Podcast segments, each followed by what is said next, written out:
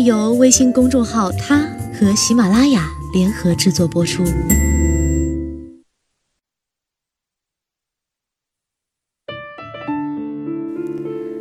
Hello，大家晚上好，欢迎收听今天的他，我是子轩。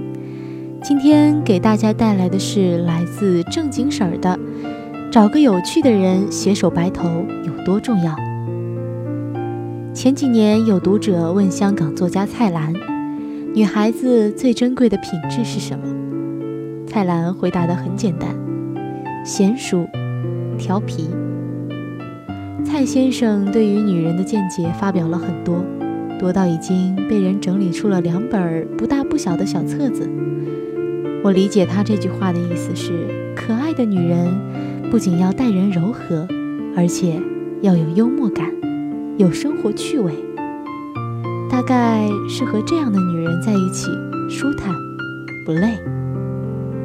清代人蒋坦写的《秋灯所忆》里，他的妻子秋夫就是个有趣的人。秋夫酷爱下棋，他棋艺不精，但是又常常拉着蒋坦下棋直到天亮。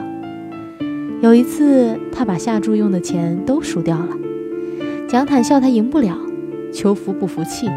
赌上自己佩戴的玉壶，结果这局眼看又要输，他便耍赖，使唤怀里的小狗爬到棋盘上搅局。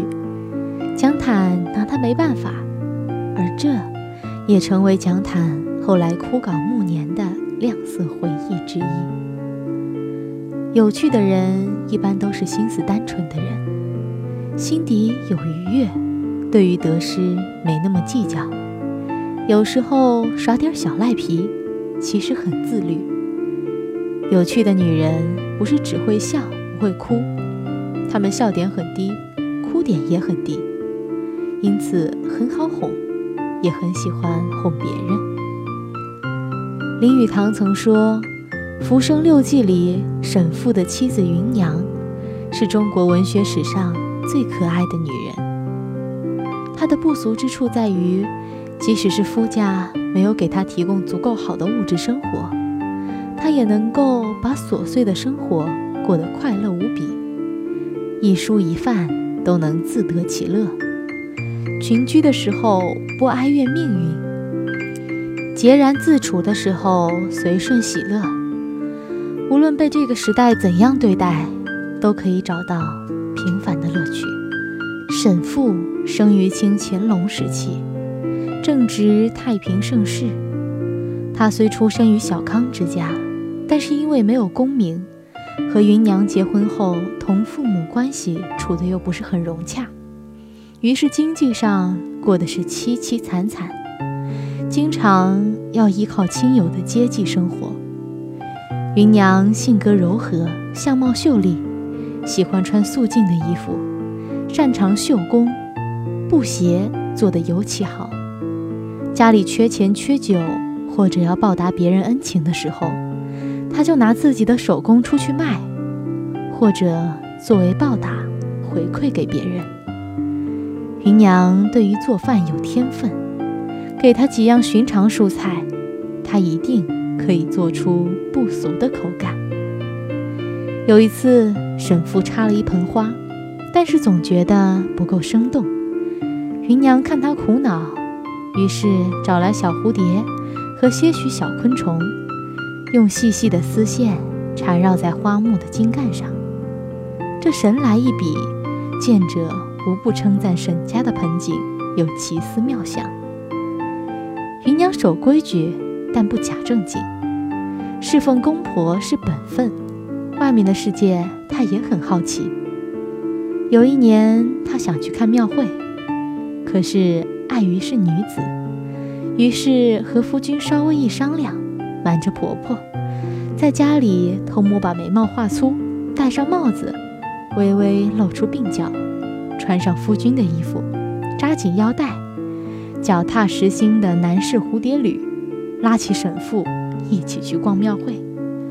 有趣的女人是捕手，敏捷地捕捉着生活中的美。芸娘自然是一个有趣的姑娘，她的能力在于她可以把最琐碎乃至最落魄的生活过得生机盎然。尽管生活对她严厉，她依然勤快地捕捉着美好。这是中国古代诗人讲的“趣”。这个“趣”是宠辱不惊，是不以物喜，不以己悲，是虽在陋巷，人不堪其忧，亦不改其乐。心中有诗意，因此微笑；心怀智慧，因此常感恩；胸中有大欢喜，故而从不怨天尤人。和这样的人在一起，不会害怕，每天醒来都像是新的，因为他们对于生活的热爱充沛了生命，就像是红酒注入了高脚杯，像是三毛一样。住在撒哈拉也可以把生活过得很好玩于是我想有这样的人为伴，就算是身处黄沙漫天的沙漠，也不会觉得闷。就找个有趣的人白头偕老，然后把日子经营得红红火火。容貌总会改变，面颊不可避免要松弛，可是对于生活的趣味，则如同一技傍身。学习不来，学会了就丢不掉。即便是生活处于不如意，粗茶淡饭不要紧，朋友散场没关系，兵荒马乱也无所谓。和这样的人在一起，一盏红烛，一杯烧酒，可饮风霜，可温喉。这个世界上一切都会消失，脸蛋儿，胸脯。金钱、权势，唯有对于生活不计回报的热爱，不会朽坏。当人有趣时，世界也会帮他的。王小波说：“一辈子很长，就找个有趣的人在一起。微斯人，吾谁与归？”好了，感谢你收听今天的他，我是子轩。我们下期再见吧。